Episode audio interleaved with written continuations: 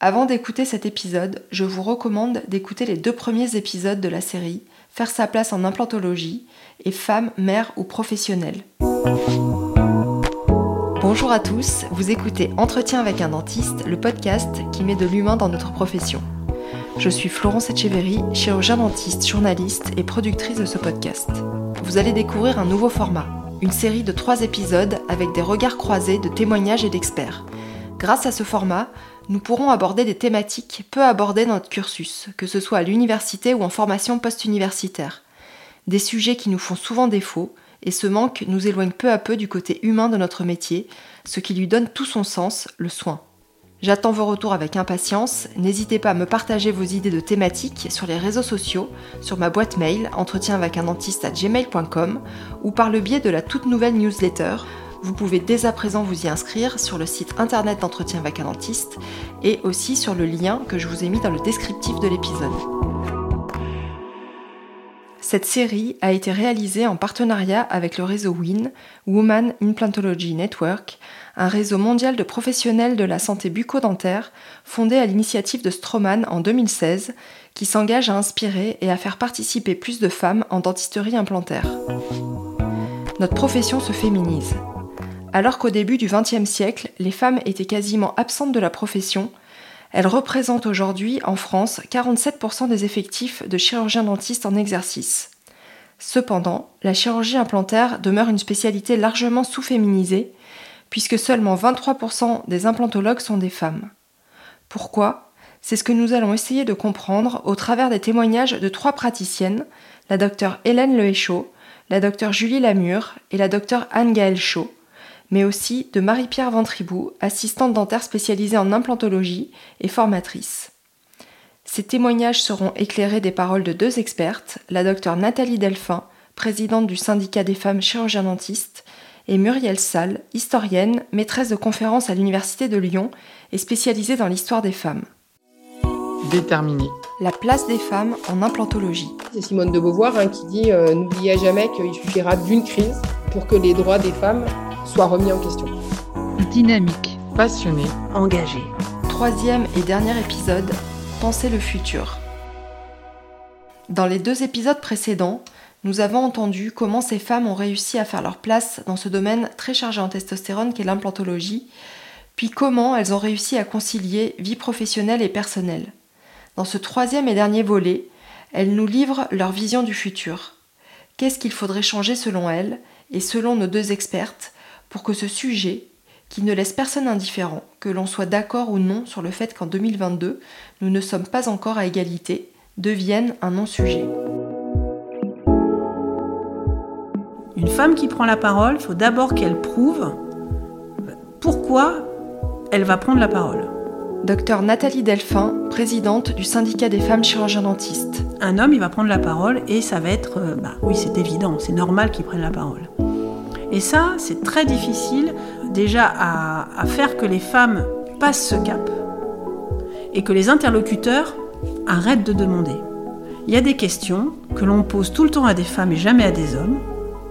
Moi, on pose tout le temps la question, mais comment tu fais? Comment je fais? Ben, je fais, c'est tout.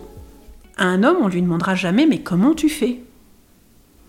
Donc déjà, il faut, il faut que je passe cette marche de dire, ben, je le fais.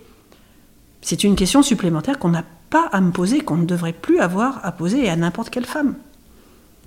T'as envie de faire de la chirurgie Ben oui, c'est que t'es compétente. Tu dois pas avoir à prouver que oui, t'es compétente. C'est acté, c'est comme ça. Mais et c'est quelque chose qu'on voit tout le temps. Lors des conférences et des congrès, la représentativité des femmes est clairement variable en fonction du thème abordé euh, par le congrès ou par, le, par les sujets euh, qui sont voilà, des conférences. Docteur Anne-Gaëlle Chaud, professeure des universités, praticienne hospitalière en chirurgie orale du CHU de Nantes. Clairement, en implantologie, il y a de plus en plus de femmes, certes, mais elles restent encore euh, très minoritaires dans les communications. En chirurgie, c'est la même chose. Euh, on a euh, beaucoup plus d'hommes que de femmes encore qui vont euh, qui vont s'exprimer. Alors je pense que ça va évoluer dans l'avenir, mais c'est vrai que c'est un peu comme dans la vie en général. Hein. une femme qui va faire preuve de on va dire, de, presque d'agressivité, mais au sens noble du terme, pour être représentée, pour aller parler, ben, on va la traiter de carriériste beaucoup plus vite qu'un homme. Ou finalement, ça va être plus la juste reconnaissance de ses compétences professionnelles. Donc je pense qu'il y a encore du travail là-dessus. À compétences égales, on a le même crédit. Et au contraire, on part généralement avec une étiquette euh, négative et après on dit ouais en fait c'était super ce qu'elle nous a fait etc. Docteur Julie Lamure, spécialisée en parodontologie et en implantologie. Après euh, le monde des conférences c'est un monde particulier c'est-à-dire que tu as les stars et les gens un peu moins connus euh, donc tu as, as les gens super connus qui présentent quasiment toujours la même chose euh, on sait euh, bah, qu'on va rigoler, on sait qu'on va avoir des belles photos, on sait qu'on va avoir beaucoup de, de, niveaux scientifiques. Chacun est différent. Après, c'est vrai qu'il y a moins de femmes, et je pense que c'est plus par choix, et parce que c'est compliqué d'être dans ce milieu-là. C'est compliqué dans le sens où c'est un investissement personnel important. Euh, même au cabinet, il faut faire énormément de photos et que bah voilà, ton, implant, tu le poses en 20, 20 minutes. voilà, tu next. Et puis après, le soir, tu veux finir à 5 heures. Là, si tu veux faire des photos, soit, soit tu embauches quelqu'un d'autre, soit ton implant, tu le mets en une heure parce que ta photo, elle va pas et que ta photo, si elle n'est pas nickel pour présenter sur un, sur un écran de cinéma, eh ben, elle sera à la poubelle, quoi. Alors à partir du moment où on est invité à parler sur un sujet euh, donné, que ce soit voilà quel qu'il soit, mais là en l'occurrence l'implantologie ou la chirurgie, je pense pas que le crédit accordé euh, à la parole d'une femme ou d'un homme soit différent, puisque le fait de s'exprimer euh, légitimise quand même la personne, ou d'avoir été invité à s'exprimer, oui, ça légitimise la personne. Mais euh, ça, ça a beaucoup changé euh, les 15-20 dernières années. C'est évident que le ressenti n'était pas du tout le même euh, il y a 20 ans. Alors, j'avais en plus 20 ans de moins. Donc, j'étais une femme et en plus, j'étais une gamine. Donc, c'est vrai que là, clairement, bah, déjà, j'en avais moins de la légitimité, mais le peu que j'avais, c'est sûr que je faisais pas le poids face aux hommes en général et même aux hommes de mon âge pour moi, c'est le, ton de la voix, c'est l'assurance dans la voix, c'est euh, la qualité de la présentation. Marie-Pierre Ventribou, assistante dentaire spécialisée en implantologie et formatrice. Moi, si je vais voir un orateur, euh, je ne vais pas voir un homme ou une femme, je vais voir le sujet qui est traité. Et euh, si je sais que l'orateur est bon, peu importe que ce soit un homme ou une femme, je vais prendre un plaisir à l'écouter. Maintenant, c'est vrai que ça, c'est mon regard de femme et mon regard personnel. En dehors de ça, je sais que la place, et je comprends toujours pas pourquoi, la place n'est pas donnée suffisamment aux femmes. Euh, quand on voit hein, sur, sur des formations, des congrès, c'est quasiment tout le temps masculin. Euh, les, photos de groupe euh, sur les réseaux sociaux, c'est toujours des tables avec des messieurs. Euh, c'était bien cette formation. mais de plus en plus, on voit des femmes s'intégrer dans les groupes, et tant mieux. Mais c'est vrai qu'il y a dix ans, il y avait très peu de femmes qui prenaient la parole. Maintenant, ou alors elles la prenaient, mais on sentait bien que peut-être elles n'étaient pas tout à fait sûres d'elles, pour certaines. Et par contre, pour d'autres, bah, vous y allez, vous écoutez. enfin, moi, je sais que, euh, par exemple, euh, Carole, euh, on y va, on l'écoute et, on boit ses paroles parce que il y a, une énergie, il y a, y a, du punch et puis de la passion. C'est la passion qu'on transmet finalement qui nous donne la légitimité, plus que le sexe auquel on appartient dans les médias, euh, même si là encore les choses bougent, hein, je crois que c'est important de, porter un message un peu positif. On est à un moment où il y a des choses qui évoluent, mais dans les médias, euh, les chiffres qui étaient euh, avancés en termes de distribution de la parole, par exemple en lien avec des, sujets d'actualité, c'était 30% de femmes qui parlaient pour 70% d'hommes. Muriel Salle, historienne et universitaire française, spécialiste de l'histoire des femmes. Alors, ça tient à ça, à une chose qui est que quand un homme parle, il porte une parole qui peut être euh, susceptible d'incarner l'universel. Alors que quand une femme parle, donc l'homme, il parle pour les hommes et pour les femmes. Quand une femme parle, elle porte une, parole qui est perçue comme particulière à son groupe d'appartenance. Les femmes, elles ne parlent que pour les femmes. Donc, ça explique cette répartition des temps de parole. Ça, c'est la première chose. La deuxième chose, quand on regarde toujours dans le domaine des médias, c'est que quand on, prend, quand on donne la parole à des hommes et à des femmes, aux hommes, on donne la parole en tant qu'expert. Aux femmes, on donne la parole en tant que témoin. Et là aussi, on retrouve cette idée de l'universel ou du particulier. L'expert, il a une, parole qui vaut force de loi, on pourrait dire, un peu scientifique, enfin voilà, qui a une valeur universelle. Euh, le témoin, il raconte son expérience en propre.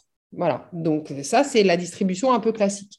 Et du coup, bah, dans le domaine des conférences, bah, c'est un peu les mêmes mécanismes. Hein. Euh, en plus, les femmes dans les conférences internationales, par exemple, dans le domaine de l'université ou de la recherche, elles sont sur des terrains sur lesquels elles ne sont pas légitimes. Voilà, le domaine de l'enseignement supérieur, de la recherche, c'est un domaine dans lequel il faut encore arriver à faire son trou pour faire sa place, etc. Donc, ben, quand on prend la parole dans une conférence internationale, euh, ben, on, a, on a une parole qui est, euh, j'allais dire, a priori, parce qu'on est une femme, euh, moins, de, moindre valeur, en tout cas, qui n'est pas accueillie avec le même, le même niveau de, légitimité.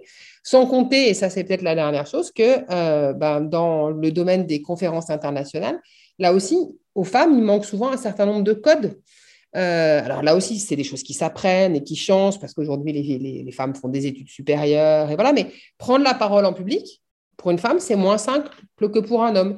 Et là aussi, pour des raisons très diverses, y compris des choses qui ont à voir avec la petite enfance. Aujourd'hui, on documente encore aujourd'hui le fait que dans une salle de classe, quand vous avez autant de filles que de garçons dans une salle de classe, les garçons occupent l'espace sonore bien plus que les filles.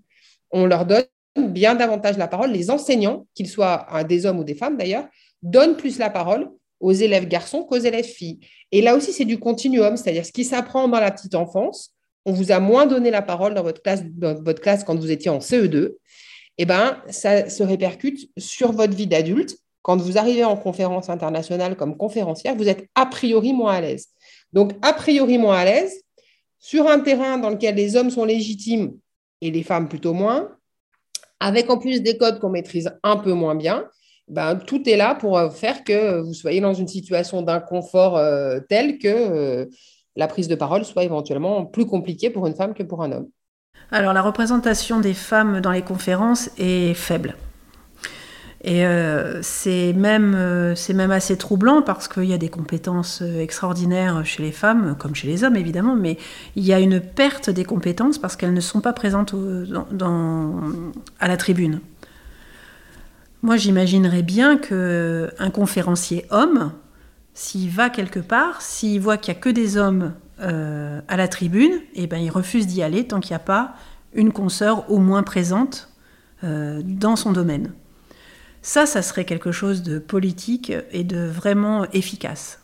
Que justement, les hommes conférenciers estiment qu'en 2022, eh ben, c'est terminé. Maintenant, quand je vais à une conférence, je veux qu'il y ait aussi des consoeurs, parce que ces compétences sont aussi importantes que les miennes. C'est très difficile et c'est pour ça qu'il y a des associations qui font des conférences que féminines, parce que sinon elles n'arrivent pas à rentrer dans, euh, dans des conférences internationales. C'est quand même incroyable. Ah, historiquement, il faut le rappeler, il y a toujours eu des hommes aux côtés des femmes. Muriel Salle rappelle la présence des hommes depuis toujours auprès des femmes dans la lutte pour l'égalité. Cela vient corroborer les discours de Julie, Hélène, Marie-Pierre et Anne-Gaëlle, qui évoquent chacune au moins un homme ayant eu un rôle important dans leur ascension professionnelle. Dans ce qu'on appelle le premier euh, mouvement féministe, hein, le féminisme qu'on appelle de la première vague, c'est le courant du 19e siècle, euh, il y a euh, quantité d'hommes. un peu avant, d'ailleurs, au moment de la Révolution française, il y a des hommes, par exemple Condorcet euh, pour défendre le droit des femmes à accéder à l'éducation. Donc il y a toujours eu des hommes pour défendre les droits des femmes. Ça, c'est la première chose. Et toutes les femmes ne sont pas féministes, loin s'en fout. Donc on a besoin, de, je dirais, de, toutes euh, les bonnes volontés. Alors, instaurer des, quotas, eh bien en fait, euh, c'est toujours une question qui est un petit peu clivante. Docteur Hélène Lehéchaud, omnipraticienne, pratiquant l'implantologie, membre de l'ITI, ambassadrice du réseau WIN en France. C'est-à-dire que, par exemple, euh, en politique, c'est peut-être quelque chose qui a été nécessaire pour faire un petit peu évoluer euh, les visages. Après, euh, j'irais imposer un quota. Moi, ça me paraît un petit peu compliqué parce que comme je disais tout à l'heure, le talent, il a, il a pas de genre. Et j'ai pas envie qu'on dise s'il y a une nana qui est sur un congrès, même s'il y en a un petit peu moins que les hommes, elle est là parce qu'il y a des quotas. En fait, elle est là parce qu'elle est là. Et j'ai peur que cette idée euh, d'instruire les choses en disant euh, oui, mais c'est parce qu'il y a des quotas, etc. On, là encore, peut-être nous-mêmes, on décrédibilise en fait euh, la présence, la présence des femmes, qu'il y ait une présence qui soit représentative des visages de notre profession entre guillemets, c'est normal, et des, femmes de talent dans telle et telle discipline, il y en a. Peut-être faut aller un petit peu plus euh, les chercher. Peut-être il faut aller euh, un petit peu plus euh, leur donner confiance pour qu'elles puissent s'engager dans cette, dans cette démarche-là où euh, parfois euh, on a créé une vie de famille, etc. On est un petit peu euh, sorti de la profession, mais, mais ces personnes-là, elles existent. Donc l'idée de quota, en fait, ça devrait juste être une image pour moi intellectuelle et absolument pas quelque chose qu'on impose, en fait. Quand tu vois, par exemple, que là, pour le projet spatial pour aller sur la Lune, on sait déjà que c'est une femme et une personne de couleur qui vont y aller, mais on ne sait pas qui va y aller. on sait juste que ça sera une femme et une personne de couleur. Donc là, en fait, on se retrouve avec des quotas inversés où euh, tu vas plus être au mérite. C'est-à-dire que c'est parce que tu seras une femme ou euh, personne de couleur ou autre chose. Aux États-Unis, on arrive à, cette situation-là et je trouve ça déplorable. Euh, et, maintenant, le, mérite, il, bah, il n'existe plus, il, passe en deuxième plan. Et ça, je veux pas, veux pas qu'une femme soit là et qu'on dise après non mais elle est là par quota. Et tu vois, là, par exemple, il y a le gouvernement et les députés, etc. La première chose qui parle, c'est des pourcentages de femmes euh, qui sont au gouvernement, les pourcentages de femmes euh, dans l'hémicycle. Mais euh, voilà, après, c'est un choix. Elles veulent le faire. Si elles veulent le faire, par exemple, en implanto ou en dentaire, on a les moyens, tu vois. Comme je t'ai dit, mes parents, ils m'ont dit que, je n'étais pas du milieu. Bah, écoute, j'ai passé un concours qui était public. N'importe qui peut le faire. Il n'y a pas de quota. Aux États-Unis, dans les facs, pour t'inscrire, tu dois cocher si tu es blanc, noir, euh, noir d'Amérique latine, noir d'Afrique. Euh, enfin, il y a énormément d'ethnies, de races. Bientôt, tu vas devoir donner ton orientation sexuelle. Euh, et tout ça font que tu es dans une case et donc tu dois avoir dans l'amphithéâtre eh bien, un pourcentage. Et si tu as envie de faire de l'implanto, bah, tu fais de l'implanto. Et c'est pareil, en ortho, il n'y a, quasiment que des femmes. On pourrait leur dire, mais pourquoi l'ortho, c'est pas ouvert aux hommes? C'est ouvert aux hommes. Ils ont peut-être moins envie de le faire. Je veux pas me battre pour euh, l'égalité pure, mais avoir les mêmes droits, oui. Mais après, il faut qu'il y ait du mérite. Je n'aimerais pas être quelque part parce que je suis une femme. Je voudrais être invitée parce que je suis compétente ou parce que je suis méritante, et pas parce que je suis une femme. La question des quotas est une question qui divise. D'un côté, il y a ceux et celles qui pensent que s'ils n'existaient pas, on en serait certainement resté au même stade que celui dont parlait Muriel Salle dans l'épisode précédent, lorsqu'elle évoquait Molière. De l'autre côté, il y a celles et ceux qui soulèvent la question de la compétence. Françoise Giroud, journaliste, écrivaine et femme politique française, a dit une phrase sans équivoque à ce sujet. La femme serait vraiment l'égale de l'homme le jour où, à un poste important, on désignerait une femme incompétente. À mon avis, le seul intérêt des quotas, c'est que ça obligera peut-être, ou ça obligerait peut-être à réorganiser euh, un certain nombre de choses. Je pense en particulier les instances. Parce que euh, traditionnellement, et à l'hôpital ou à l'université, on le voit bien, on a des réunions euh, assez fréquentes et les réunions, bah, ils vont les mettre après la clinique, donc à partir de 18h, 19h, 20h, etc. Et c'est quand même pas optimal pour, euh, bah, pour la vie de maman, pour la vie de famille. C'est optimal pour la vie de famille de personne, mais comme encore actuellement à l'heure actuelle, les, les, dans la vie quotidienne, les tâches sont pas réparties euh, équitablement chez la plupart des, des gens. Bah, c'est quand même la femme qui va qui va en pâtir le plus. Et dans les instances, je pense que le problème il est aussi là, c'est que un effectivement on va se sentir peut-être moins légitime parce qu'on va plus se remettre en question, parce qu'il y a le poids de, bah, de la société, tout simplement, qui fait qu'on porte ce, un peu ce, fardeau de, de, je suis moins bien qu'un homme qui a fait les mêmes études que moi. Euh, mais il y a aussi le problème de l'organisation. Euh, moi, il m'est arrivé de refuser euh, d'aller siéger à certains, dans certaines instances parce que je savais qu'il y aurait des réunions fréquentes, que ce serait le soir et mes enfants n'étaient pas grandes et, et donc je voulais être à la maison pour elles. Chose qu'un homme, je pense, refusera moins, puisque sa femme va gérer euh, les enfants quand lui ne sera pas là. Donc, je pense que oui, il y a encore du travail là-dessus. Les quotas, à mon sens, peuvent avoir cet intérêt et cet unique intérêt. Je suis pas pour une ségrégation du tout. Hein. Je suis féministe, mais plutôt par la, la c'est la main de fer dans le gant de velours. C'est-à-dire que on va avancer en prouvant qu'on peut faire et surtout nous en faisant pas de différence entre euh, nos étudiants ou nos jeunes filles et nos jeunes garçons. Parce que souvent, on va des fois être un peu plus dur, même c'est connu dans l'éducation de ses propres enfants qu'une femme va être souvent un peu plus dure avec ses filles qu'avec ses garçons. Et il faut pas qu'on reproduise ça dans le milieu professionnel.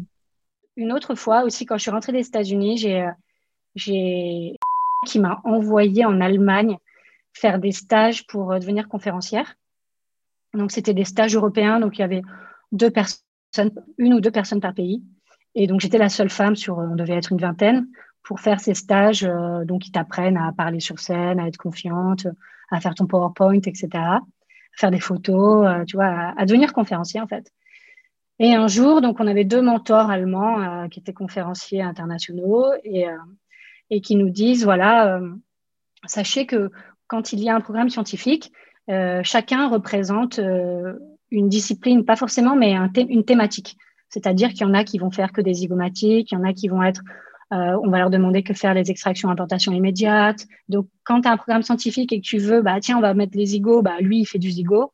Euh, en fait, ils te disent brand yourself, c'est-à-dire que tu dois représenter, il faut que tu sois ta propre marque. Et donc, euh, ils avaient dit, bah, voilà, vous réfléchissez à ce que vous voulez faire. Donc, moi, j'étais allée dans ma chambre d'hôtel, j'avais réfléchi que moi, je voulais que ça soit la muco et les tissus mous autour des implants, par exemple. Et donc, le lendemain, on passe un par un et chacun dit, ben, moi, je veux faire la, de l'autogreffe, moi, je veux faire du numérique. Et, ça arrive à mon tour et je dis, ben, moi, je voudrais euh, faire ça. Non, non, mais Julie, il me, il me coupe. Il dit, mais Julie, excuse-nous, on ne t'a pas demandé parce qu'en fait, toi, ben, toi, tu es la femme, en fait. Et là, j'ai fait, comment ça? Il fait, ben, toi, tu rentres dans les quotas de femmes dans les conférences parce qu'il faut que ça se féminise. Et c'est là où je suis tombée de ma chaise et là, j'ai vu la réalité. Je me suis retournée autour de moi. Effectivement, j'étais la seule femme. Et là, je me suis dit, alors, est-ce que je suis là par quota ou est-ce que je suis là parce que je suis méritante? Et ça, ça m'a, ça m'a un peu euh, agacée, perturbée. Alors après, j'en ai reparlé à d'autres comités scientifiques, etc. Ils m'ont toujours dit, mais non, mais non, mais non. Mais euh, bon, après, j'ai fait partie aussi d'un comité scientifique et que oui, à la fin, ils font la liste, ils disent ouais, ça serait quand même bien qu'il y ait une ou deux femmes. Euh, donc, c'est là où je me suis dit euh, mince. La question des quotas, c'est une, une, question qui est une vraie question difficile. D'abord, moi, pour le dire de manière très claire, je suis favorable à ce qu'on mette en place des quotas, parce que sans quotas, les choses ne changent pas. Je vais donner un seul exemple, c'est la parité en politique.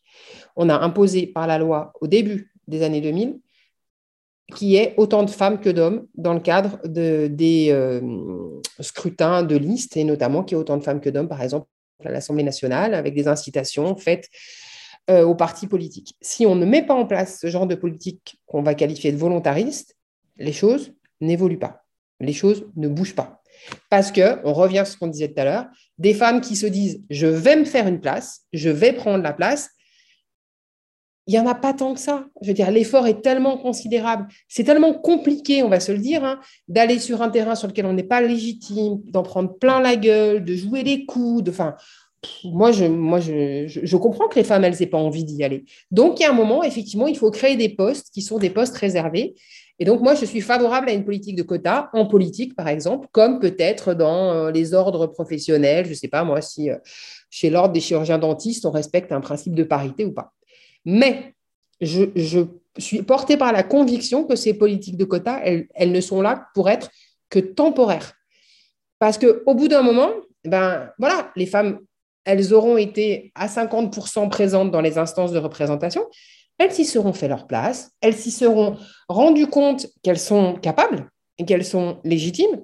Et donc, du coup, au bout d'un moment, on n'aura plus besoin du quota. Voilà. Mais il faut ça, je dirais, pour amorcer la pompe. On pourrait dire les choses comme ça. Quant à, cette idée que euh, la politique de quota ferait émerger euh, des personnes qui ne sont pas compétentes. Alors là, je, tiens à le dire de manière très forte, c'est parfaitement faux. Mais que les personnes dominées, les femmes par exemple, ou les personnes racisées, qui sont celles qui sont là parce qu'elles sont euh, des populations quotas, pensent qu'elles sont moins compétentes, je ne suis pas très étonnée. Ça participe euh, de, la socialisation que tu évoquais tout à l'heure. Depuis que vous êtes petite fille, on vous met dans la tête que vous valez moins. Donc, quand vous accédez à une position, bah, vous vous posez la question toujours, puis en plus, on vous la glisse parfois plus ou moins subtilement. Est-ce que tu es là vraiment parce que tu es compétente ou est-ce que tu es là parce que, ben voilà, il fallait une femme, quoi? C'est des choses qui sont, euh, euh, je dirais, subtilement distillées pour vous nourrir votre sentiment d'illégitimité. Bon, moi, je crois que les femmes, à titre individuel, elles doivent lutter contre cette tendance qu'elles ont elles-mêmes, de se sous-estimer. voilà. Euh, et en matière de quota, en l'occurrence, ben, rappeler que euh, même quand on accède sur un poste protégé au titre du quota, euh, de toute façon, quand les femmes accèdent à des positions de pouvoir dans des domaines dans lesquels elles ne sont pas légitimes, elles sont meilleures que les hommes. Et je n'aime pas du tout poser les choses dans ces termes-là, en termes de on est mieux, on est. Voilà. Mais là, je crois que dans le domaine professionnel, il faut dire de manière très forte, les femmes qui accèdent à des positions de pouvoir dans des domaines, encore une fois, où elles ne sont pas légitimes, elles sont forcément meilleures que les hommes parce qu'elles ont eu à euh, franchir une série d'embûches qui a fait que de toute façon, elles ont été obligées d'en faire plus. À tous les stades, pendant leurs études, au moment de leur installation, euh, voilà, elles, elles, en ont de toute façon fait plus pour se rassurer elles-mêmes. On revient à ce syndrome de l'imposteur qu'on évoquait tout à l'heure et pour lutter aussi contre cette idée euh, partagée autour d'elles que de toute façon, elles n'étaient pas suffisamment compétentes. Donc moi, je crois qu'il faut dire euh, aux femmes à qui on propose ces postes à responsabilité au titre du quota euh, qu'elles sont absolument, c'est sûr, pas moins bonnes que les hommes, voilà. Et en revanche, il faut les alerter sur ben, le fait qu'elles sont parfois leur pire ennemi, cette petite voix intérieure qui vous fait vous poser des questions et douter. Euh, voilà, des, hommes incompétents euh, qui doutent d'eux-mêmes, il y en a quand même beaucoup moins que de femmes compétentes qui doutent d'elles-mêmes. Voilà. Euh, et puis, quand même aussi, bah, se rendre compte de la ruse, quoi. C'est, la ruse est grossière. Voilà, laisser entendre que, au prétexte qu'on est là parce qu'on est une femme quota, on serait moins compétente. Bon, ben voilà, je suis même pas sûre que ça vaille la peine de déconstruire plus avant, encore une fois, une ruse grossière qui consiste comme les violences sexuelles, comme le sexisme ordinaire, voilà, à vous faire vous sentir illégitime sur un terrain euh, parce que, parce que c'est un terrain qui est réputé masculin. J'ai été euh, très très épaulée par euh, donc le docteur Zarine, mais aussi et j'ai eu la chance d'avoir bah, la société Stroman qui m'a fait confiance. J'ai eu la chance qu'on puisse me donner la parole euh, il y a euh, un directeur à l'époque euh, qui se reconnaîtra s'il écoute le podcast, qui était venu voir une chirurgie chez nous et qui m'avait demandé bah, finalement de, de mettre en place des, formations pour les assistantes. Et, et donc, grâce à lui, eh bien, j'ai pu aussi former, et je continue toujours d'ailleurs, à former des assistantes sur le système Stroman. Euh, et donc, ça, pour moi, ça a été euh, une chance euh, incroyable. Et finalement, pareil, une belle, une belle mise en avant par rapport au travail de l'assistante. Et pour ça, je remercie aussi beaucoup Stroman et maintenant l'ITI parce qu'ils font un travail quand même de, fond depuis quelques années pour mettre les assistantes en avant et euh, ils ont bien compris euh, qu'il euh, bah, n'y a pas de chirurgie sans assistante. Donc, former les praticiens, c'est une chose, mais former les assistantes, c'est un plus. Alors, le réseau WIN, à la base, c'est ITI qui m'a proposé ça.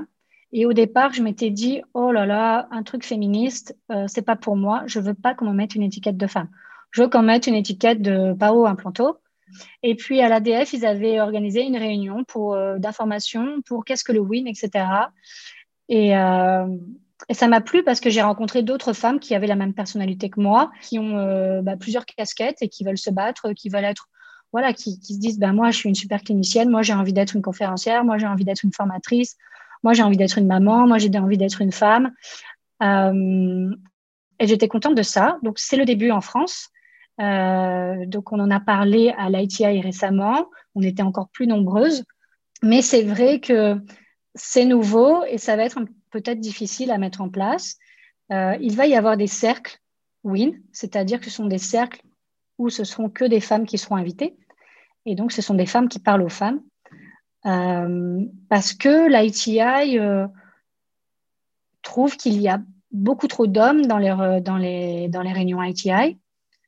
il est vrai que les femmes après disent non, mais je ne suis pas allée à la soirée ITI parce que. Et donc souvent elles disent bah, c'est toujours les mêmes qui avancent, qui disent bah, moi je pose tant d'implants, moi je fais ci. Et que bon, bah, nous on ne va pas lever la main et dire salut, moi aussi je pose tant d'implants et moi aussi je fais ci, moi aussi je fais ça. De notre personnalité, on est plutôt réservé, même si on connaît les réponses et on sait faire, on ne va pas la ramener. Euh, et donc, euh, voilà, l'ITI était venu de ce constat-là et s'est dit, ben, on va peut-être euh, créer des cercles pour que les femmes implantologues puissent parler aux, femmes. Et puis oui, pour moi, c'est une opportunité aussi de faire un study group plus, plus restreint dans ma région. Je l'ai vu comme ça dans ce réseau féminin, j'ai pu rencontrer bah, ces personnes qui sont passionnantes, qui sont aussi, bah, qui ont un recul, entre guillemets, sur leur vie professionnelle qui est un peu différent. Et euh, moi, ce sont des personnes qui m'ont permis, euh, à mon tour, de sortir de ma zone, je dirais, de, de, de peut-être de, de, confort euh, que, que j'avais, même si j'aime bien me challenger tout le temps. J'ai pu faire des choses, acquérir des compétences que je pensais jamais avoir. Je me serais jamais vue être sur scène pour faire une présentation devant plus de 50 personnes. C'était pas du tout, en général, je suis pas forcément toujours très à l'aise dans mon corps, tout ça, mais c'est pas du tout quelque chose que je me serais vue explorer.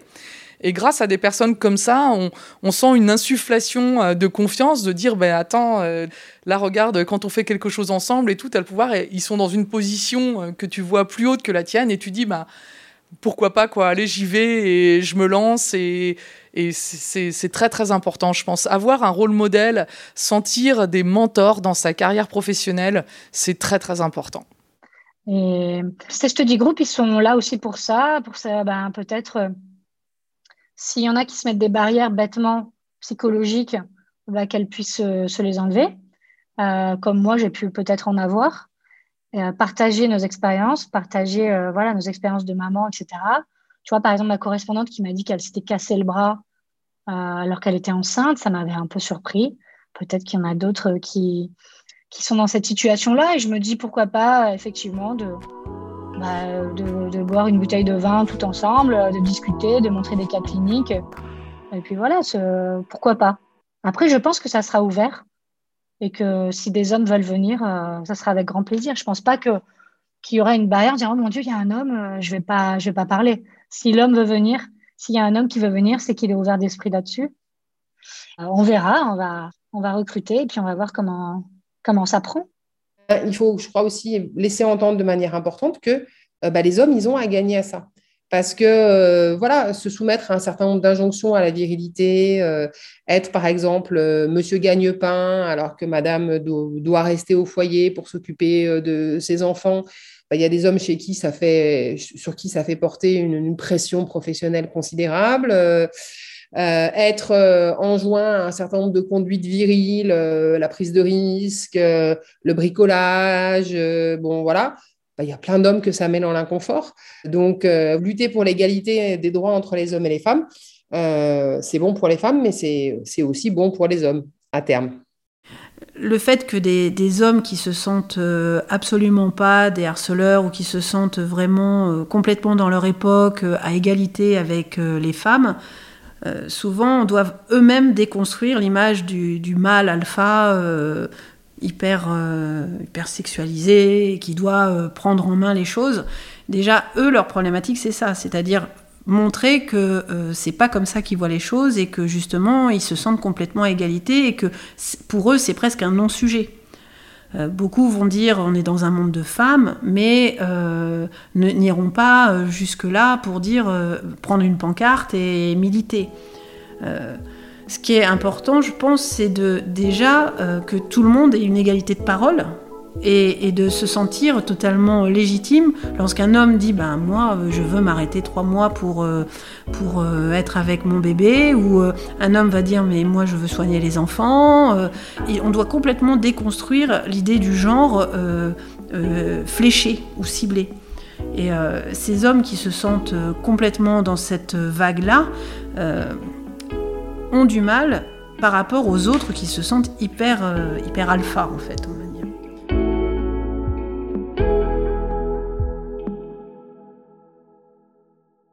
Il y a 15 ans, on n'entendait pas les assistantes. Les, assistantes ne prenaient pas la parole. Marie-Pierre Ventribou revient ici avec force sur le rôle de l'assistante. Même si aujourd'hui cette profession se masculinise, elle est restée exclusivement féminine pendant très longtemps. À la position d'infériorité de la femme s'ajoutait souvent celle de la hiérarchie. Vous avez remarqué que j'utilise le passé, car j'ose espérer que les choses ont changé. C'est peut-être cliché ce que je vais vous dire, mais j'exerce depuis de nombreuses années dans le même cabinet que mon mari. Je ne compte pas le nombre de fois où les patients pensaient que j'étais l'assistante de mon mari et son assistante sa femme. Et au même titre que on pourrait se dire aujourd'hui les femmes contre les hommes, là c'était les assistantes tu es souvent euh, mise au rang de, euh, de secrétaire ou euh, de elle, fait la vaisselle en parlant de la stérilisation, parce que un truc que je j'ai jamais compris, ou la, la, la, femme qui nettoie le fauteuil entre les patients. C'est c'est pas ça une assistante. D'ailleurs, une assistante, si vous lui donnez pleinement son, son rôle, c'est une collaboratrice. Assistante, je trouve que c'est pas le, le, le, terme qui est approprié parce que je trouve que c'est souvent, entre guillemets, péjoratif. Donc, euh, mon but, c'est vraiment de dire aux filles, prenez votre rôle euh, à cœur, et puis finalement, euh, si vous souhaitez être en haut de l'affiche, prenez votre rôle à cœur. Si vous souhaitez évoluer, si vous souhaitez être reconnu, donnez-vous aussi les moyens de vous mettre en valeur il ne faut pas se sentir écrasé. Au même titre que certaines femmes se sentent écrasées par les hommes, certaines assistantes se sentent écrasées par leur rôle. Moi, je suis toujours motivée et j'espère être motivante. Et c'est ça mon, but.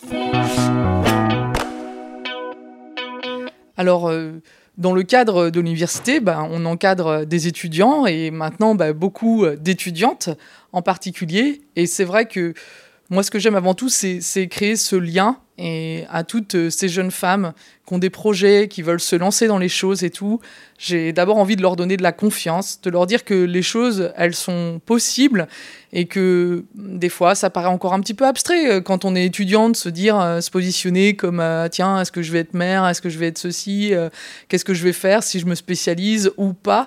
Mais en tout cas, c'est d'avancer dans la confiance. Ça, c'est important. Et bah, c'est vrai que aussi dans mon cabinet, j'ai accueilli des stagiaires euh, actifs, euh, voilà, et euh, des personnes avec qui maintenant qui sont collaboratrices dans notre cabinet. Et, bon, bah, des fois, on se positionne un petit peu comme la maman, mais c'est bien aussi d'accompagner les gens dans leur évolution de vie. C'est, on a un lien qui est, qui est particulier, voilà. Et puis il y en a d'autres, comme on disait, bah, les étudiants où on a là c'est le lien d'affinité, mais il y en a avec qui on n'a pas forcément d'affinité, mais faut garder ce côté très pro, où on a envie de transmettre le message qu'il faut être un bon pro avec euh, les, les, les, bonnes notions, les bonnes compétences, mais aussi euh, les bonnes valeurs qui vont dans le soin, parce qu'il ne faut pas oublier qu'on soigne des, des, des, personnes, des patients, et que euh, moi j'ai très à cœur de toujours recentrer un petit peu les choses vers comment moi dans mon métier, voilà, comment je vais prendre bien en charge mon patient et comment je vais pouvoir bien le traiter. Alors, parmi les étudiants au sens large, étudiantes en particulier, je n'ai pas l'impression que le, fait d'être une fille ou pas impacte euh, les, éventuels freins euh, qui, pourraient se mettre. Euh, c'est-à-dire que le frein, ça va être plus, bah, j'aime pas la chirurgie.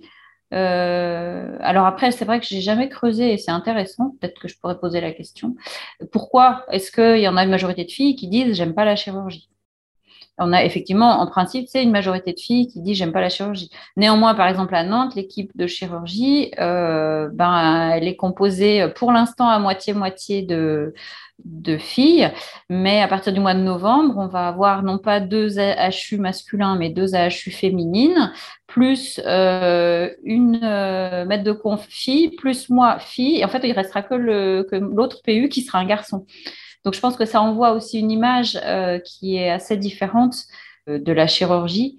Et euh, alors c'est vrai qu'en implanto, il y a plus de garçons, mais, mais je ne crois pas que ça les limite vraiment pouvoir discuter pleinement de cette situation, ça serait vraiment idéal. Faire des, faire des conférences ou des débats avec plusieurs représentants et pouvoir ouvrir un dialogue et surtout laisser parler les étudiants, parce que c'est ça aussi.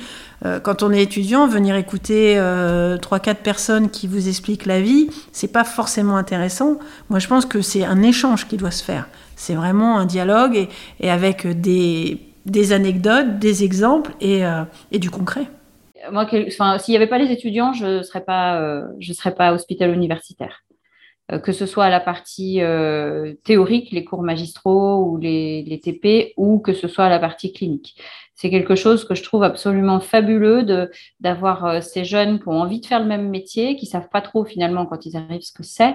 Et puis quand on voit l'étincelle qui, paf, d'un coup ça s'enflamme, ils prennent le truc, ils posent des questions, euh, ils viennent nous voir. Euh, ils, nous, même pour certains, on a des discussions personnelles. Ils vont nous livrer des états d'âme, des inquiétudes par rapport à leur travail, par rapport à leur métier ou par rapport même des fois à leur vie perso.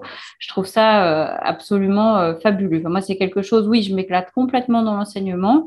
En plus, c'est vrai qu'en changeant de, de, fac au bout de 20 ans, ben, on ne remet pas les compteurs à zéro, mais presque. En tout cas, on se remet beaucoup en cause, tout, on, remet en cause un peu tout ce qu'on a fait et on le refait de manière différente avec d'autres méthodes. Euh, au niveau pédagogie, c'est vrai que j'ai énormément changé de choses là encore en un an. J'essaye de pas stagner, mais là, euh, j'ai franchement euh, changé de braquet en un an et, c'est un vrai plaisir. Moi, le message que je donnerais à ma fille ou, à une étudiante ou une jeune praticienne qui vient me voir, c'est qu'il n'y a pas de barrière dans la vie, en fait. Qu'il faut avancer et que surtout, il ne faut pas accepter qu'on lui mette des barrières après, de pas après se perdre ses droits, être consciente des droits que l'on a et surtout se battre pour les garder. Euh, avancer, être une femme active. Ma fille, je vais, je vais la pousser dans les études, euh, c'est clair. Mon fils aussi. Et je vais les élever comme ma mère nous a élevés, moi et mon frère, de la même manière. Et je vais les pousser tous les deux euh, dans, dans les études. Ça, c'est la première chose. Et quand, voilà, quand on entend les journalistes qui font des statistiques hommes-femmes, je trouve ça ridicule parce que on s'en moque du quota. On a quand même des, ministères majeurs où maintenant c'est des femmes, mais elles sont méritantes. Après, on va pas mettre non plus euh, une femme au foyer euh, députée parce que bah il faut une femme euh, en tant que députée. il faut vraiment que faut être méritant dans la vie, mais quoi qu'il en soit, femme ou homme, il faut travailler dans la vie et les choses arriveront par elles-mêmes. Je pense que l'égalité homme-femme dans notre métier, elle se fera soit à la génération là, de ceux qui sont nés dans l'an 2000, soit au plus tard celle d'après. D'abord parce qu'on a des majorités de promos féminines maintenant. On a beaucoup plus de filles que de garçons qui entrent en, dentaire. Donc la profession va évoluer euh, de force, puisque ayant plus de filles, eh ben, la représentativité dans les instances va vraisemblablement augmenter aussi. Et puis, euh, surtout, cette génération-là qu'on a euh, comme étudiants, ou les un peu plus jeunes, ceux qui sont lycéens actuellement, ils sont quand même baignés dans une culture euh, qui a ses inconvénients, mais qui a aussi ses avantages, justement, par rapport à cette égalité-là. Et donc, il y a beaucoup de choses qui étaient un sujet pour nous, qui ne le sont plus du tout pour eux toutes les questions même de, de, genre au sens plus large ne sont plus. Et donc en particulier, je pense que l'égalité homme-femme, pour la plupart d'entre eux, en tout cas, c'est plus un sujet. Un monde dans lequel euh, l'égalité femmes-hommes serait atteinte, ce serait un monde dans lequel être un homme ou être une femme, ce serait plus un sujet, plus une question qui présenterait un intérêt. Pourquoi? Eh ben Parce que euh, dans ce monde-là, euh, qu'on soit un homme ou qu'on soit une femme, on aurait finalement le même ensemble d'opportunités qui s'ouvriraient à soi. Donc, savoir si vous êtes un homme ou une femme, finalement, ce serait effectivement plus une question qu'on aurait besoin de se poser. Je crois que c'est important de dire que ce monde-là, euh, ce n'est pas un monde qui chercherait à inverser la domination non plus. Il ne s'agit pas pour les femmes de prendre le pouvoir, hein. vraiment pas. Il s'agit simplement effectivement d'accéder à une égalité qui est pleine et entière, une égalité de droit. Alors on est dans un pays en France où l'égalité en droit, elle existe déjà, euh, voilà, les femmes sont protégées d'un certain nombre de discriminations et aucun domaine, notamment aucun domaine professionnel, ne leur est interdit aujourd'hui. Euh, donc ça, c'est l'égalité en droit. Reste à faire advenir ce qui s'appelle l'égalité en fait. C'est appliquer le droit en réalité. Pour donner un exemple concret, l'égalité salariale, il y a cinq lois qui consacrent le principe de l'égalité salariale à travail égal, salaire égal, le fait que vous soyez un homme ou une femme n'étant pas un sujet en droit. En fait, on sait qu'aujourd'hui, encore en France, il y a une différence de rémunération en moyenne entre les hommes et les femmes qui est de l'ordre de 17%. Donc ça, c'est la différence entre l'égalité en droit et l'égalité en fait. Euh, dans un monde où euh, cette égalité entre les femmes et les hommes existerait, eh bien, il y aurait finalement que des individus compétents, hein, si je reste sur le domaine de la chirurgie et de l'implantologie. voilà, et on irait ben, consulter des professionnels qui auraient fait leur chemin comment dirais-je, à la fois de formation et d'expérience, euh, sans euh, avoir à rencontrer d'obstacles particuliers au motif qu'elles sont des femmes, par exemple. Et donc, ben, je trouve que ce serait un monde où les, choses seraient juste plus simples. Quoi. Où, voilà, les femmes auraient le droit euh, d'exercer l'ensemble de leurs talents et de leurs compétences, et, d'ailleurs les hommes aussi. Hein, ce qui compterait, ce serait simplement d'avoir des personnes compétentes plus que effectivement des histoires des histoires d'hommes ou de femmes. Et alors, simplement pour terminer là-dessus, il y a quand même une, jeune chercheuse qui a travaillé sur ces questions-là, qui s'appelle Lucille Pétavin, qui a écrit un livre qui s'appelle Le coût de la virilité. Elle montre comment, euh, dans notre monde inégalitaire, euh, bah, les inégalités coûtent euh, beaucoup d'argent à la collectivité, notamment parce que, par exemple, 97% des personnes qui sont actuellement en prison sont des hommes. parce que les essentiel des personnes qui sont euh, auteurs de violences, donc qui coûtent à la collectivité hein, en termes de, soins de santé, quand éventuellement il y a des blessés, en termes de police, en termes de travail social, etc., sont des hommes. Donc en fait, euh, Lucille, elle a dans son bouquin Le coût de la virilité, elle a, elle a listé tout ce que ça coûte, en fait, ces comportements masculins euh, euh, sexiste, en, viril en fait, plus que, plus que masculin d'ailleurs. Donc euh, en plus, un, monde égalitaire entre les femmes et les hommes, ce serait aussi un monde où on pourrait faire euh, des milliards d'euros d'économies. et je crois que par les temps qui courent, c'est quand même plutôt un truc qui, auquel on, aspire. et donc ça, ça présente à mon sens beaucoup d'avantages. Alors, côté étudiant, pour tout ce qui est soirée, j'ai pas l'impression que le côté euh, euh, domination masculine, euh, le côté un peu presque asservissement, ou en tout cas objet sexuel, transformation d'objet sexuel potentiel des étudiantes soit aussi marqué. je pense justement que cette génération-là, il y a vraiment un gap hein, entre ce qu'on a vécu ce qu'on ce qu'on a et eu comme éducation et ce que eux ont parce qu'au final l'éducation ils l'ont autant par les réseaux sociaux que par leurs parents. Euh, et, euh, et pour ça pour le coup je trouve que euh, c'est bien un des seuls avantages avec ce qu'on est en train de faire évidemment des, des réseaux sociaux c'est parce que bah, ça nivelle un petit peu tout tout ça. Nous, on le tolérait presque parce que, bah, effectivement, c'était un peu la tradition, que c'était comme ça et que c'était pas, voilà, que difficile de faire autrement sous, sous peine de passer pour euh, pour une, une béni oui oui. Euh, mais euh, ça, ça le rend maintenant relativement inadmissible en fait ce type de comportement. C'est-à-dire que si des gens se risquent à le faire, il y a une frange euh, de, de, de, leur, de leurs collègues, de leurs coétudiants, qui va euh, en fait euh, trouver ça tellement inadmissible que au final, ça sera stigmatisant pour ceux qui vont le faire. Et donc, les comportements sexuels potentiels qui pourrait y avoir, je pense que quand ils ont lieu, ils sont beaucoup plus consentis que, sauf exception évidemment, hein, mais que, que ce qui pouvait y avoir avant. Et au final, euh, je pense qu'il y en a plutôt moins. Ils vont être plus dans l'excès de, de, plein d'autres choses. Euh, mais euh, sur ce côté-là, je pense qu'ils sont paradoxalement un peu plus respectueux les uns des autres. Alors c'est peut-être biaisé ce que je dis, mais en tout cas c'est le ressenti que j'ai de mes étudiants et ce que je peux entendre aussi de, de, de, ma fille aînée qui est en fin de première année d'études.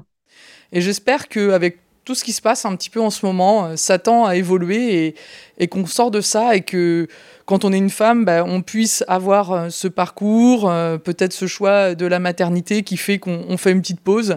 Mais quand même, euh, j'espère qu'on peut après recréer le lien pour pouvoir acquérir encore des nouvelles compétences et augmenter en compétences si on le souhaite. C'est toujours pareil. Mais je pense qu'on fait un petit peu plus attention à ça aujourd'hui. quoi. Je ne vais pas multiplier les exemples, mais voilà, la différence de rémunération en droit français, elle n'existe plus depuis 50 ans.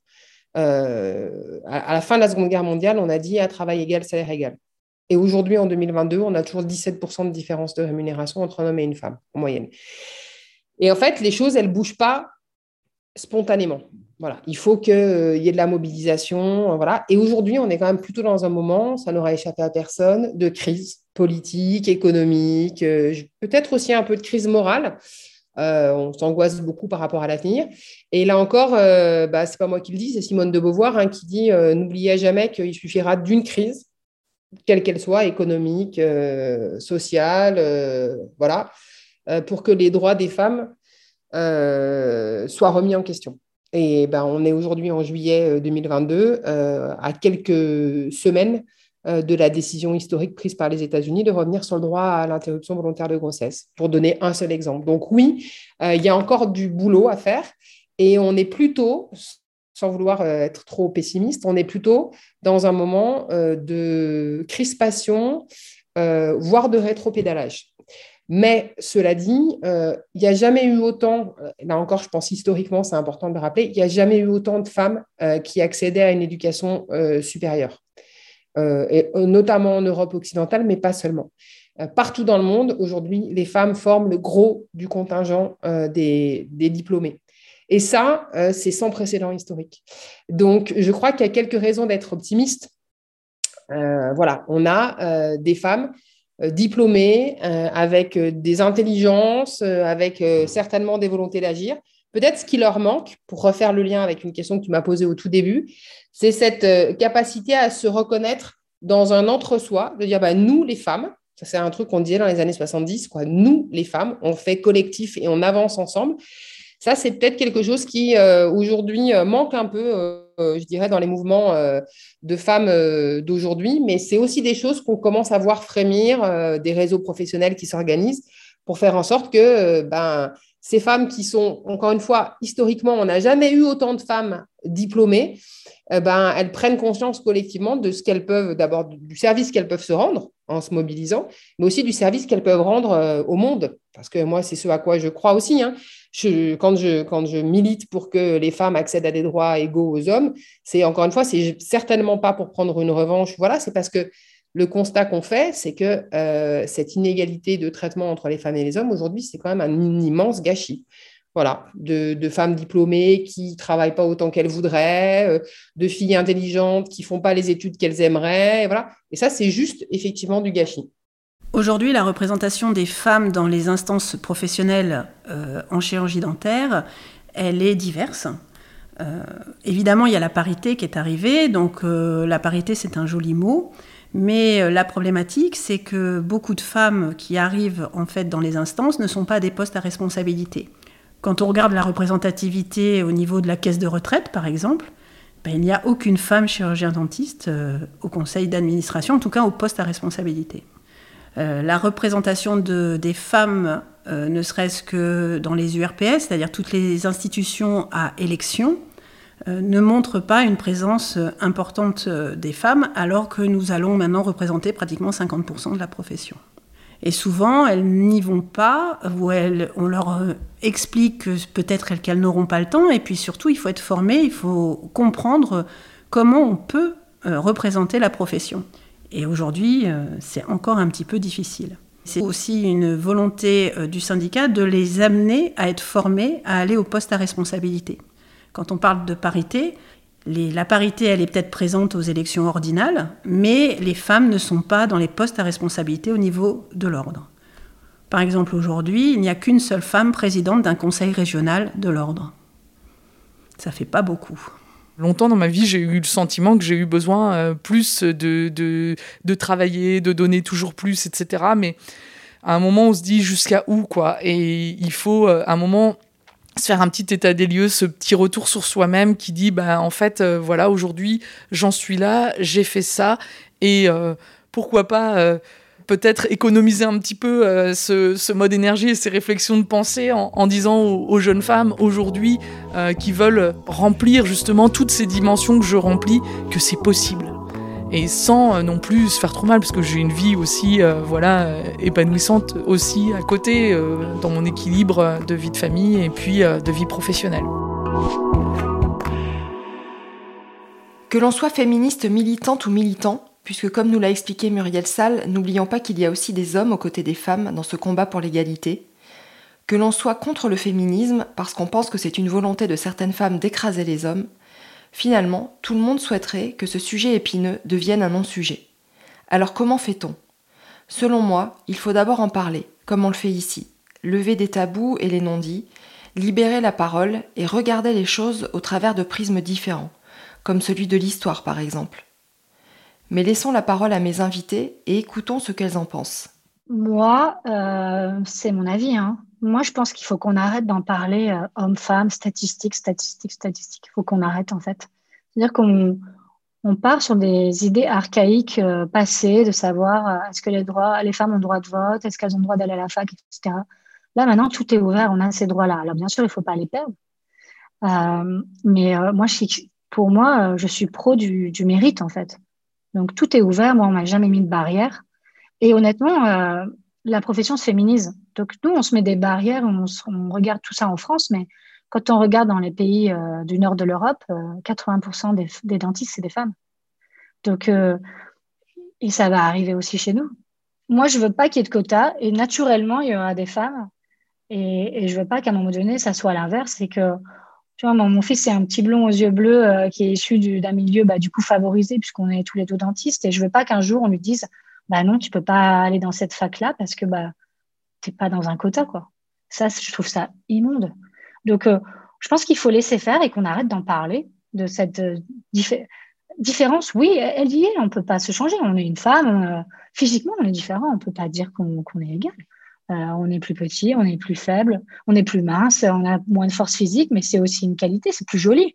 Et il faut accepter nos différences et au contraire les cultiver et pas et surtout pas aller dans, dans ce dans ce chemin à dire euh, il faut se battre. Alors oui, nos droits, mais je pense qu'on est dans un pays de droit. nos droits, on les a, mais il faut surtout pas rentrer dans, cette notion de quota.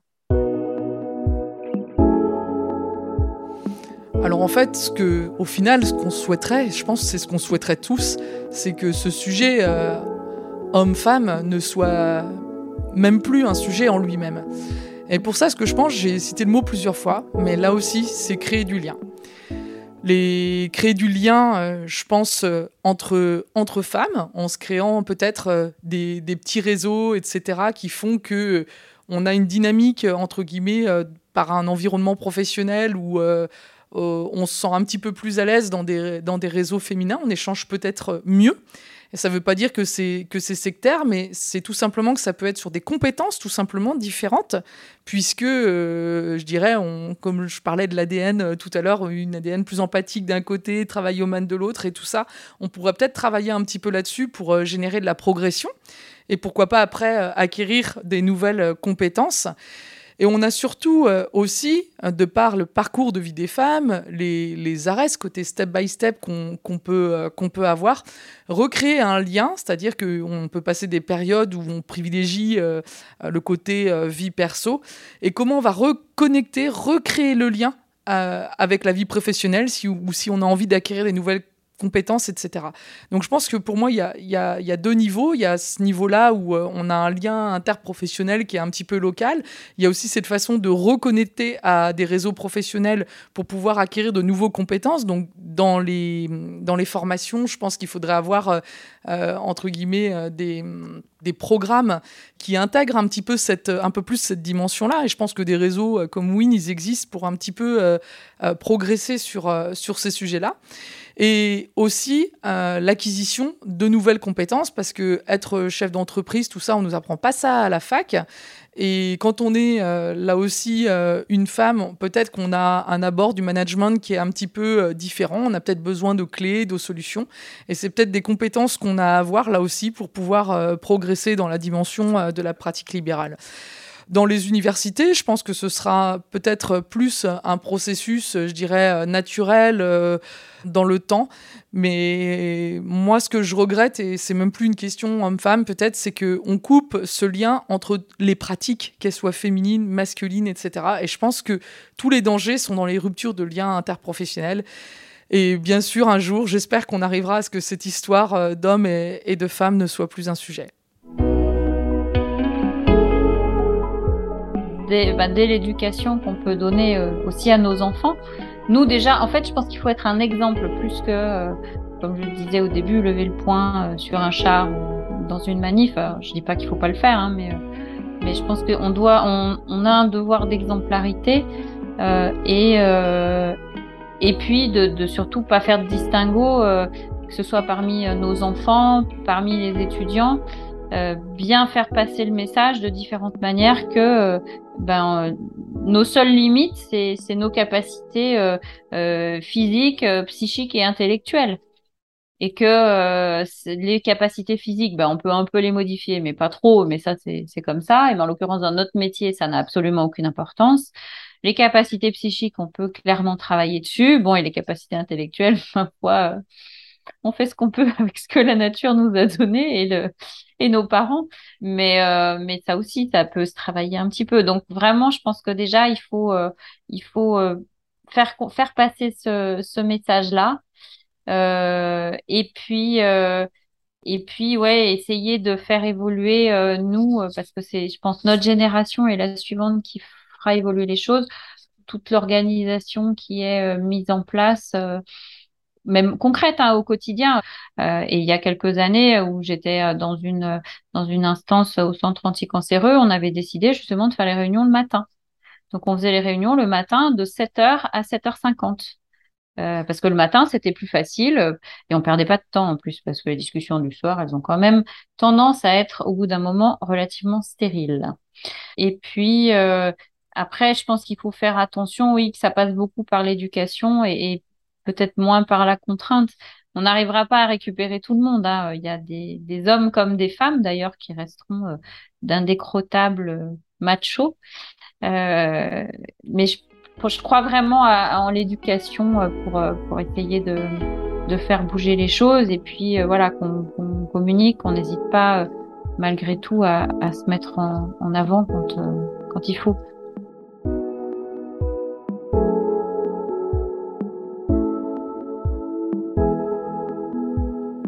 Chacune d'entre nous de ne pas se voir en tant que femme, mais finalement en tant qu'individu, et de se dire, euh, moi je veux faire ça, je vais tout faire pour y arriver, au même titre que euh, il y, a, y, a, des femmes euh, qui se sont battues, ben, genre Simone Veil, qui devant devant tout le monde a, a, vraiment tout fait pour que l'avortement soit accepté.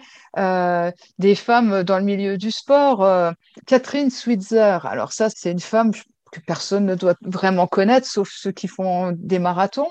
Mais euh, au marathon de Boston, euh, il y a des hommes qui lui ont couru derrière, qui lui ont arraché son dossard en disant euh, que elle n'avait pas à courir. Alors déjà, les femmes n'avaient pas le droit de s'inscrire. enfin, à cette époque, il n'y avait pas de loi qui empêchait les femmes de s'inscrire. Mais après, ils en ont fait une, par contre, suite à ça, qui a changé après, bien entendu. Mais cette femme avait quand même le soutien de son mari, qui était aussi sur la course, euh, mais malgré tout, euh, elle a persévéré et elle a fait de nombreux marathons derrière. Mais c'est une femme qui, pour moi, est importante parce que à l'époque, malgré tout, elle s'est battue pour avoir le droit de courir. Et euh, pareil, il y avait des préjugés à l'époque. Et bon, voilà, donc euh, dans, dans, tous les milieux, que ce soit à la fois euh, travail, sportif, euh, politique, partout, partout, partout, c'était masculin. Mais malgré tout, il y a des femmes de caractère, parce que là, c'est une question de caractère. Et moi, je, ce que je voudrais, c'est que euh, la parole des femmes soit plus donnée dans ce sens où, euh, oui, il y a des femmes qui se battent et il y a des femmes qui vont au bout de leur euh, démarche et qui vont au bout de leurs rêves parce qu'elles le souhaitent et qu'elles le désirent, mais elles vont pas forcément dire on veut la parité, c'est pas ça qui les intéresse, puisque euh, pour elles, le but, c'est pas d'avoir la parité, c'est logique, je veux faire ça, je le fais.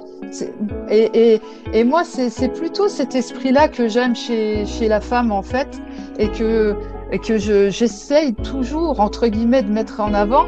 Et euh, je pense que c'est pour ça que quelquefois, il y a certains hommes, je, je dois les faire sourire, parce que j'ai ces opinions-là, et, et, je, et je le fais savoir.